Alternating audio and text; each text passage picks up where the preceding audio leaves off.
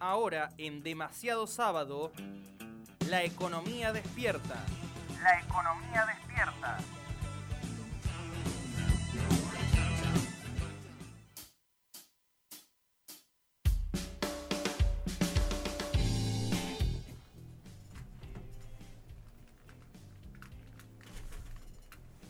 Hasta ayer a las 20 horas, la fórmula del oficialismo, como deben saber nuestros oyentes que están muy informados, era Guado de Pedro Mansur.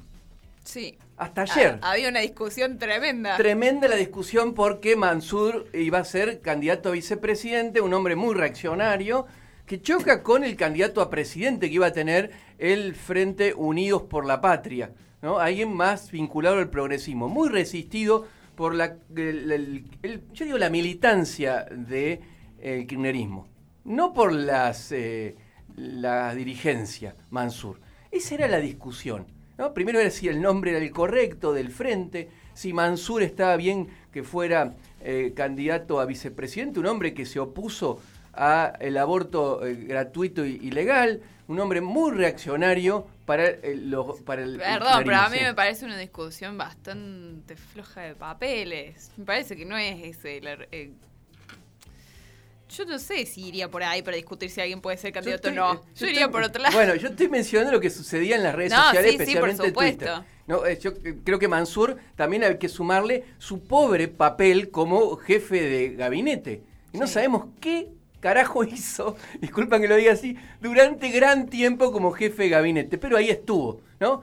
Que empezó, llegó a ese lugar para solucionar los problemas, el peso político, bla, bla, bla, bla, bla, bla, y, cumplió un triste papel. Fue, eh, iba a ser premiado con la candidatura a vicepresidente del Frente, y eso finalmente no ocurrió, y ayer sobre última hora, vía Twitter, eh, se postuló, recordemos que ya Guado de Pedro había hecho un spot, diciendo que iba a ser él el candidato a presidente del frente. Se postuló la fórmula Massa-Rossi, fórmula de unidad dentro del frente que obligó a bajarse a Daniel Scioli, que dijo que no lo bajaban ni a gancho, bueno, lo bajaron. No sabemos si a gancho o qué, pero lo bajaron. En, yo no recuerdo un cierre de candidaturas así en la Argentina, no lo recuerdo. En los 40 años de democracia que llevamos, este papel triste de la política, que hasta último momento no se sabe, hasta último momento, es decir, hasta hoy, que es el tiempo... Hoy. Falta hoy, que, no sabemos qué puede pasar porque Grabois eh, se bajó para apoyar a Guado, pero ahora dice que no se baja de la interna del oficialismo.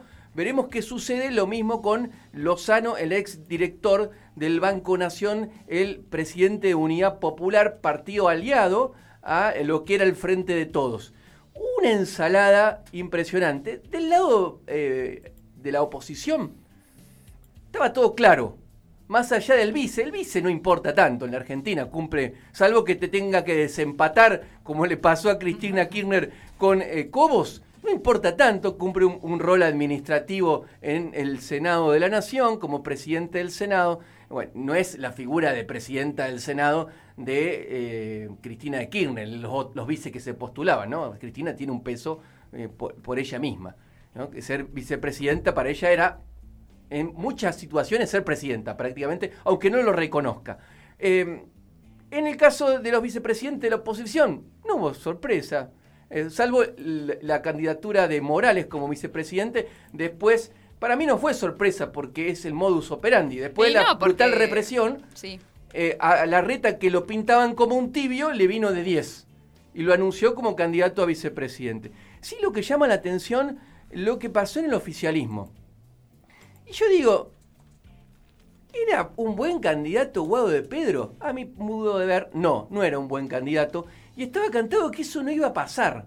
No iba a pasar, no sé si Cristina en su momento creyó que Guado de Pedro podía ser un buen candidato, el hijo de la generación diezmada que lo terminaron diezmando terriblemente, porque la verdad hay que volver de la política de semejante papelón que le hicieron pasar. Eh, no sabemos cómo va a acomodar su cuerpo a eso y su futuro político, porque Spon mediante ya era el candidato, empapelada la, la ciudad de Buenos Aires, el Gran Buenos Aires con su nombre. La verdad que lo dejaron en un lugar horrible. Y yo digo, no era sorpresa que eso iba a pasar. ¿Por qué? Porque cito dos cosas, en realidad tres. la relación con el Fondo Monetario Internacional y la Embajada de Estados Unidos en un momento que es crucial, y ya voy a explicar por qué, para la Argentina y para el fondo, lo que pasa con el dólar en el Banco Central en la previa a las elecciones, un Banco Central sin reservas y un dólar que eh, no hay, básicamente un dólar que no hay, y que va a haber presiones devaluatorias, ya nadie, nadie, ni, los eh, más heterodoxos economistas eh, dejan de lado la posibilidad de una devaluación pospaso. Y la tercera cosa, que el ministro de Economía era Sergio Massa. Y tiene los vínculos con el FMI, con la Embajada de los Estados Unidos, cosa que no sucede con eh, Guado de Pedro. Y tiene a su vez los vínculos con el establishment nacional, es decir, el Círculo Rojo, que vio con sorpresa esta fórmula postulada por el Frente Unidos por la Patria.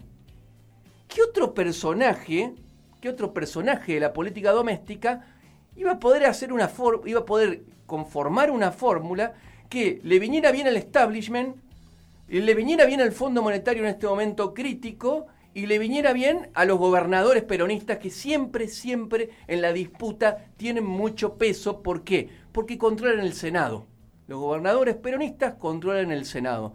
Y le bajaron el pulgar aguado a pesar de la excelente relación que tuvieron en su paso por el Ministerio del Interior durante este gobierno de Alberto Fernández. Todavía es ministro del Interior Guado de Pedro. Por eso nosotros lo hemos puesto a eh, Massa en nuestra eh, placa para vender esta columna que hizo brillantemente el Baudino, esta placa. Yo no sé si habré manipulado más fotos de, otra persona que, no sea la de Massa. Es que por eso justamente es el personaje más importante hoy de la política saliendo de eh, Cristina Kirchner es el personaje, porque tiene los timones de lo que pasa con la economía.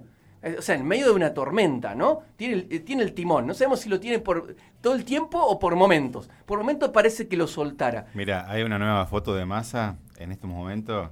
Tu tío Malena Gamarini, ¿no? La esposa de Massa. Eh, dice, el reposo del guerrero con voz ante el infinito. Hay una foto en la intimidad de Massa durmiendo en la cama con el perro al lado. está tranquilo, me la salí con la mía. Al cabo que no quería. ¿eh? entre signos de pregunta como lo pusimos en la placa. Y yo digo, ¿qué otro personaje iba a poder encabezar la fórmula del oficialismo? Es decir, en la vecindad del Chavo en la que vivimos, porque después de este cambalache del cierre realista te parece, se parece mucho a la vecindad del Chavo, este país, la Argentina, que es la vecindad del Chavo, es la clase media pobrecida, ¿no? que vive en el quilombo, que, vive en la disputa y en la pelea entre vecinos. ¿eh? Somos todos vecinos que nos peleamos, que nos queremos, nos abrazamos para el mundial, nos soltamos el brazo, nos decimos de todo. ¿Y ahí, quién es el personaje más, más rutilante de, esta, de esta serie mexicana? Ya vieja serie mexicana. El Chavo. El Chavo es el personaje, es el que encarna la vecindad del Chavo. Y en, este Chavo, ¿qué otro Chavo iba a ser que no fuera más el candidato a presidente? No, el Chavo venido de la UCD, ese muchacho con una ambición enorme, siempre quiso ser candidato a presidente. ¿Por qué lo iban a bajar ahora? Por Guado de Pedro, que no tiene vínculos con la embajada. Por eso lo iban a bajar. La militancia, por supuesto, del, kirchnerismo, eh, romántica militancia del kirchnerismo, eh, se la tuvo que comer. Se tiene que comer este sapo en este momento que ya viene de comerse unos cuantos sapos, como todos los militantes de todos los partidos políticos. Ya los sapos los condimentan, los cocinan, los hacen al vapor. Ya no saben cómo comérselo, pero la militancia en general se come todos los sapos habidos y por haber que la dirigencia en este país le pone sobre la mesa. Así que llega este chico, eh, el Chavo Massa, a candidato a presidente. A estas pasos, ¿para qué? Para evitar la devaluación.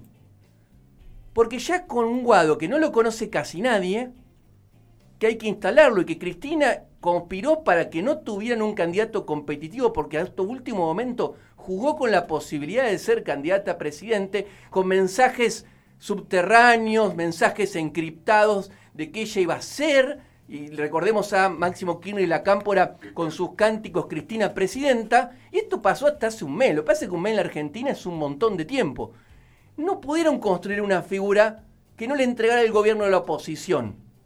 Y no les quedó otra que aceptar que Massa es el candidato. Y es el candidato ¿por qué? Y algunos datos económicos.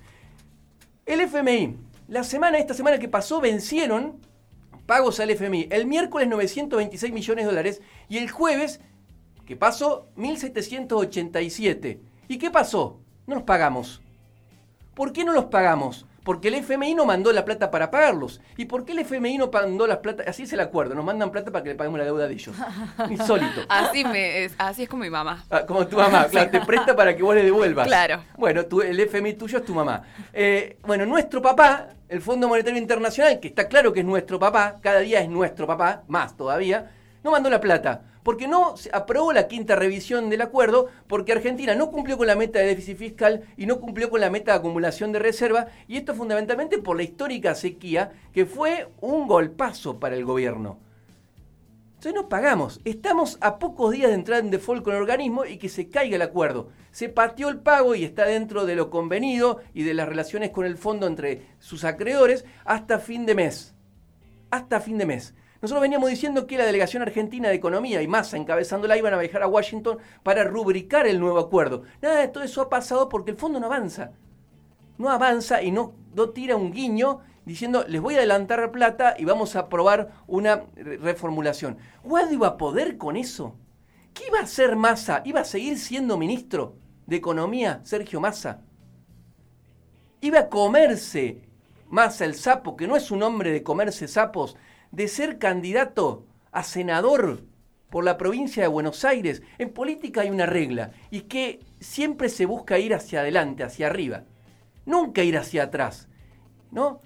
Ir, como candidato de senador por la provincia de Buenos Aires, para la carrera política de Massa, esa vertiginosa carrera, recordemos que Massa apenas tiene cincuenta y tanto de años, es un hombre muy joven, era ir para atrás, se le iba a aguantar más a ir para atrás y a su vez comerse todas las cachetadas que le pega a la economía y el costo político de tener la inflación más alta de los últimos 30 años, de estar, entrar en un default con el Fondo Monetario Internacional, tener que bancar la corrida cambiaria previa a las elecciones y ser el ministro y llevarse todas las cachetadas sin nada a cambio? Me parece que era bastante obvio que eso no iba a pasar. Y el Círculo Rojo, preocupado de que Massa no conduciera los destinos de la economía, y el Fondo Monetario Internacional preocupado de que Massa se fuera, ¿quién iba a manejar y agarrar el timón del barco este sin rumbo que es la economía nacional? Preguntas que tiro para pensar por qué Massa y no Guado de Pedro. A su vez, no solamente que vamos a entrar en default, sino que los datos en la semana mostraron que la balanza comercial dio negativa, es decir, se fueron más dólares de los que entraron durante el mes de mayo.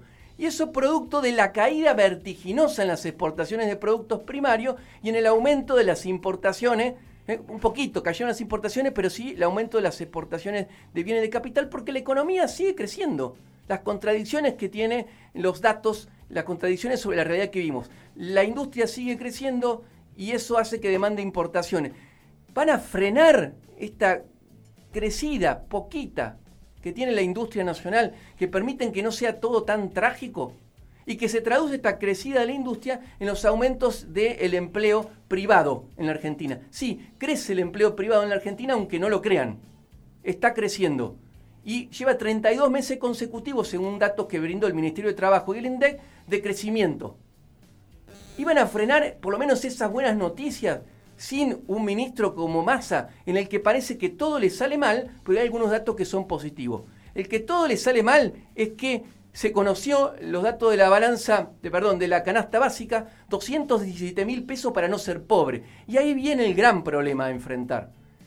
Una gran mayoría de los argentinos está luchando por no caer en la pobreza. 217 mil pesos es casi lo mismo que el salario promedio en la Argentina. Ya ni siquiera el salario básico, porque 217 mil pesos son más que dos salarios básicos que están en torno a los 84 mil. 230 mil es el promedio salarial en la Argentina. Casi de pedo, disculpen la, expresión, alcanza para comer y pagar los servicios públicos el gran problema que enfrenta Massa en este momento y la economía nacional. El problema de un nuevo fenómeno, el de los trabajadores pobres. Ahora, sin una conducción en el Ministerio de Economía, que eso probablemente iba a pasar sin Massa como candidato a presidente, ¿no era agravar esa situación de cara a las elecciones de agosto? Son todas preguntas que tiro para pensar por qué sí Massa y por qué no Guado. Focus Market, una consultora nacional, muestra que a su vez la mayoría de estos que no llegan a fin de mes, para poder llegar a fin de mes, que son la mayoría de los argentinos, tienen que endeudarse. 4 de cada 10 hogares tienen deudas bancarias y 8 de cada 10 deudas no bancarias. Es decir, al rojo vivo las tarjetas de crédito y al rojo vivo los créditos no bancarios. Eso de, de los usureros, de las financieras que te matan con la tasa de interés. Bueno, al rojo vivo. Esa es la situación preelectoral. Y enfrente una oposición que está dispuesta a hacer casi todo, casi todo lo que tenga a su alcance para ganar en las pasos. Desde los más radicales como Milei y Patricia Bullrich hasta ahora a los que se paran en la vereda del medio. Yo creo que por eso Cristina retrocedió en chancletas una vez más. ¿Cómo se retrocede en chancletas? Muy mal, ah. ¿no? A los tropezones. Y llevan esos puestos eh, algunos amigos que te buscan sostener, pero los terminas tirando retrocedió en chancletas una vez más y se decidió, se decidió para evitar lo que sería peor que un Massa candidato a presidente por eh, poner lo, certero, ¿no? no lo imprevisible, que es Massa encabezando la fórmula del ex frente de todos. ¿eh? El ambicioso Massa, ¿eh? el chavo de la vecindad esta en la que vivimos, empobrecida que es la Argentina. El nacido en la UCD, el que está dispuesto a todo, va a ser el candidato a presidente del ex Frente de Todos, ahora Unidos por la Patria.